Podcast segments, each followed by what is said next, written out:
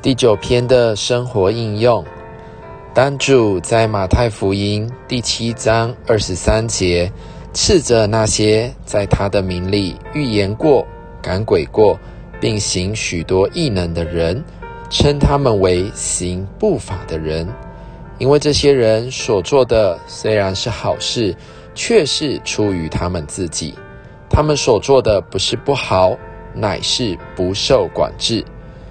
今天我们所做的，若是没有服主的权柄，也没有顺服神的旨意，不受管制，就成了背叛，就成了行不法的。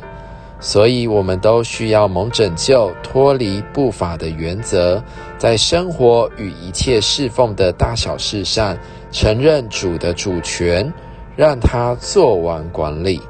因此，我们作为国度的子民。不仅需要操练与世界做相反的见证，更是要影响人来服主的权柄。其实行的路乃是竭尽所能，所有向人传福音，开展主的国度。感谢主，愿主恩待我们。今天就让他做完，做他的国度，让他掌权审判，好在那日能与他一同做完。得享他永远同在的福分。